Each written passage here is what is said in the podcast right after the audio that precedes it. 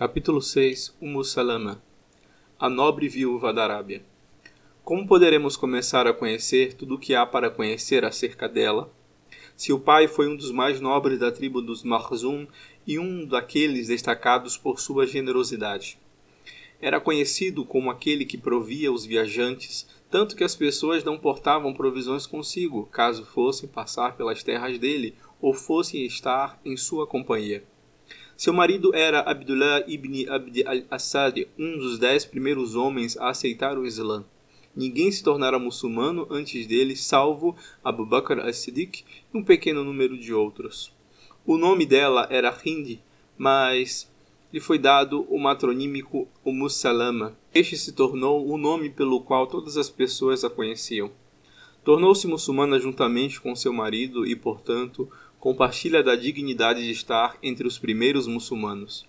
A tribo dos Quraishitas ficou furiosa quando a notícia das conversões de Umm Salama e do seu esposo se espalhou, e eles lançaram contra ambos uma campanha de crueldade que podia comover até os matacões.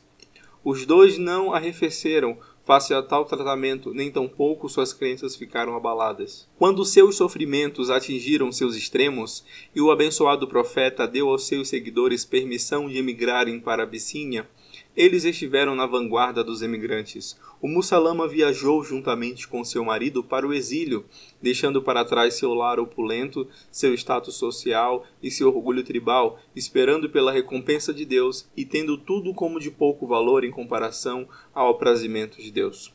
O Mussalama e seus companheiros encontraram proteção junto a negros da Abissínia, que Deus lhe conceda a felicidade no paraíso. Contudo, seus corações tinham saudade de Makkah, onde a palavra de Deus estava sendo revelada ao seu amado profeta, sallallahu alaihi salam. Em pequenos fragmentos, as notícias chegavam aos imigrantes da Abissínia, primeiramente do aumento do número de muçulmanos, depois das conversões de Hamza ibn Abd al-Muttalib e de Omar ibn al-Khattab, sendo que ambos eram homens poderosos e calejados guerreiros. A entrada deles para o Islã aumentou em muito a capacidade da recém-criada comunidade de se defender por si só. Alguns dos exilados resolveram voltar para Meca, levados pela vontade de se reunirem aos muçulmanos em casa. Umm Salama e seu marido estiveram entre os primeiros que voltaram. Os repatriados muçulmanos rapidamente descobriram que muitas das notícias que haviam chegado até eles tinham sido exageradas e que a evolução da situação dos muçulmanos, causada pelas conversões de Omar e Hamza, havia se voltado contra eles. Os pagãos dentre os Koreshitas tornavam-se mais determinados nas suas perseguições contra os muçulmanos e tornaram-se mais do que nunca cruéis, calculistas, inescrupulosos. Naquele ponto, o profeta sallallahu alaihi wasallam anunciou aos seus seguidores a sua decisão de fazer com que eles emigrassem para Madina. O Salam e seu marido resolveram ser os primeiros emigrantes para o bem da sua religião e para escaparem à perseguição feita pelos Koreshitas. A rígira deles não iria ser tão fácil como imaginaram. Foi uma experiência dura e amarga que evidenciou no seu rastro uma tragédia sobre todas as tragédias. A própria Umm Salama assim relata a história. Ela diz: Quando Abu Salama planejou sair para Madina, preparou um camelo para que eu montasse e ajudou-me a montar nele.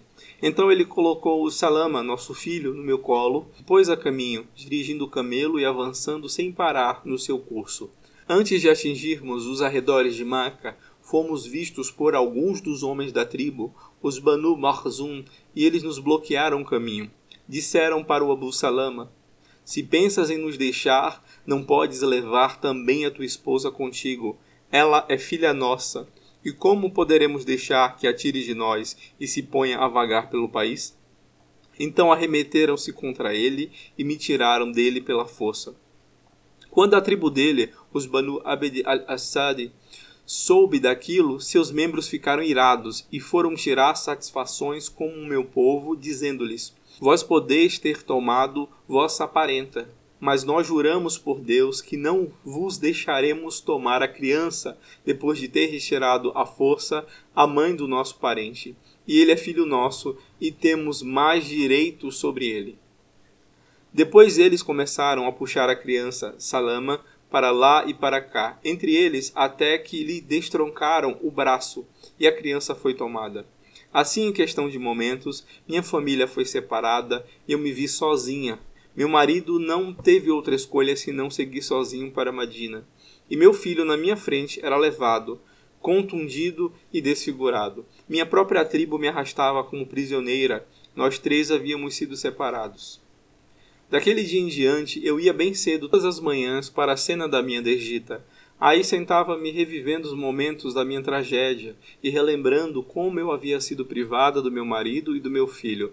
Passava o dia chorando até que ficasse escuro. Assim vivi por quase um ano, até que um primo meu passou por mim um dia e se condoeu. Foi ter com meus parentes e disse: Por que não deixas a pobre mulher ir em liberdade? Vós a separaste do seu marido do seu filho. Ele continuou a apelar para os sentimentos deles, tentando amolecer seus corações, até que finalmente eles disseram: Podes ir juntar-te ao teu marido se quiseres.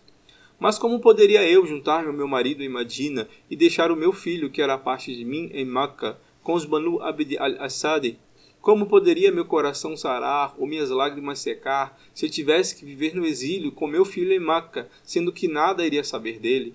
Algumas pessoas viram como eu sofria, com o meu desejo de ter meu filho de volta, e levados pela bondade foram ter com as pessoas de Abdel Assad e fizeram apelações até que eles devolveram a criança para mim. Eu não queria ficar em Maca a esperar por alguém com quem viajar, porque temia que algo inesperado pudesse acontecer, algo que evitasse que fosse reunir-me ao meu marido. Então eu me antecipei e preparei a minha própria montaria, Pus a criança no meu colo, deixei Maca e parti para Madina sem nenhuma companhia humana. Ainda não tinha atingido Al-Tan'im quando encontrei-me com Uthman ibn Talha, que me perguntou: Para onde te diriges, ó filha do provedor dos viajantes? Eu respondi: Desejo reunir-me ao meu marido em Madina. Sem ninguém acompanhar-te? Ele perguntou. Ninguém a não ser Deus e meu filho aqui. Não te deixarei desprotegida por todo o caminho para Madina, ele disse, pegou as rédeas do meu camelo e se pôs a caminho, dirigindo-me no roteiro. Por Deus, jamais estive na companhia de um homem tão honrado e grácil. Quando chegávamos a um ponto de parada, ele fazia com que o camelo se ajoelhasse e ficava um pouco distanciado para que eu desmontasse. Depois vinha, descelava o camelo e levava-o até uma árvore em que o amarrava. Então distanciava-se para me dar alguma privacidade e ia dormir na sombra de outra árvore. Ele continuou a fazer aquilo todos os dias, até que chegamos a Madina. Quando encontramos um agrupamento de casas em Cuba, pertencentes às famílias de Amir ibn Auf, ele disse: Teu marido está aqui, vai com as bênçãos de Deus. Depois deu meia volta e se dirigiu para Maca. A família que havia sido separada estava finalmente reunida. Os pesares de Umm Salama, por fim, se abateram, e Abu Salama ficou super gozijante em ter com ele sua esposa e seu filho. Então os eventos começaram a ocorrer rapidamente. Abu Salama participou da batalha de Badr e voltou com os muçulmanos aos quais Deus havia concedido uma retumbante vitória. Depois de Badr veio a batalha de Uhud e Abu Salama mais uma vez provou a sua fé e coragem no campo de batalha. Dessa vez, contudo, ele ficou seriamente ferido e passou-se um longo tempo antes que parecesse recuperar-se. Seu ferimento, porém, embora cicatrizado, havia adquirido um abscesso e em pouco tempo reabriu, forçando o homem a voltar para o seu leito de enfermo. Ao estar sendo cuidado, disse para Mussalama: ouviu o abençoado profeta sallallahu alaihi wasallam dizer: Se uma pessoa sofrer uma calamidade e dizer: Pertencemos a Allah e a ele retornaremos, e depois dizer: Ó oh Allah, busco a tua recompensa e compensação por esta calamidade. Ó oh Allah, concede-me coisa melhor do que aquilo que perdi. Ele, com seu poder e sua glória, irá concedê-la. Abu Salama permaneceu no seu leito de enfermo por alguns dias. Numa manhã, o abençoado profeta foi visitá-lo. Ele mal tinha se posto a partir e sair para fora da casa quando Abu Salama expirou. O abençoado profeta voltou e com suas nobres mãos fechou os olhos do amigo. Então elevou os olhos para os céus e disse: Ó oh Allah, concede perdão para Abu Salama e concede-lhe um status no paraíso, junto aos teus mais achegados, e faze por suprir aqueles que ele deixou após ele.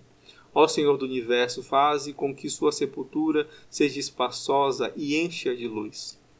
O Mussalama lembrou-se do que seu marido lhe havia contado das palavras do mensageiro de Allah, sallallahu alaihi wasallam, e disse: Olá, busco a tua recompensa e compensação por esta calamidade. Porém, foi incapaz de completar a súplica, imaginando se poderia haver um melhor marido do que Abu Salama. Depois de pouco tempo, lembrou-se de que deveria proferir toda a súplica, e assim o fez. Os muçulmanos prantearam a perda de Mussalama como jamais haviam pranteado a perda de ninguém antes, e passaram a chamá-la a nobre viúva da Arábia. Ela não tinha parentes em Madina, a não ser o seu próprio filho, que ainda era pequeno e tenro como os filhotes de codornizes. Os Muhajirun e os Ansar, juntos, acharam que era da incumbência deles proverem ao Mussalama. Tão logo ela completou o seu período de luto por Abu Salama, Abu Bakr as-Siddiq lhe propôs casamento, mas ela recusou. Depois Omar ibn al-Khattab se ofereceu em casamento e ela também o recusou. Então o profeta sallallahu alaihi wasallam lhe propôs casamento e ela disse a ele: Ó oh, mensageiro de Allah, eu tenho três predicados que talvez não te agradem. Sou muito ciumenta e talvez vá fazer algo que despertará tua ira pelo que Deus irá punir-me. Não sou mais uma jovem. E terceiro, tenho filhos a quem devo devotar muito do meu tempo. O abençoado profeta sallallahu alaihi wasallam respondeu: Pedirei a Deus no seu poder e sua glória que te livre do teu ciúme. Quanto à tua idade, fica sabendo que eu também não sou mais um jovem. No que concerne aos teus filhos, eles ficarão sendo meus também. O abençoado profeta desposou ao Mussalama e assim Deus atendeu o pedido dela, dando-lhe em casamento o único homem que poderia ser melhor para ela do que o Abu Salama. Desde aquele dia, Hind, da tribo dos Banu Makhzum, não foi mais apenas ao Mussalama, que significa a mãe de Salama, mas tornou-se a mãe de todos os crentes. Que Deus conceda felicidade para o Mussalama no paraíso que ele esteja aprazido com ela e que a faça sentir-se alegre. Fim do capítulo.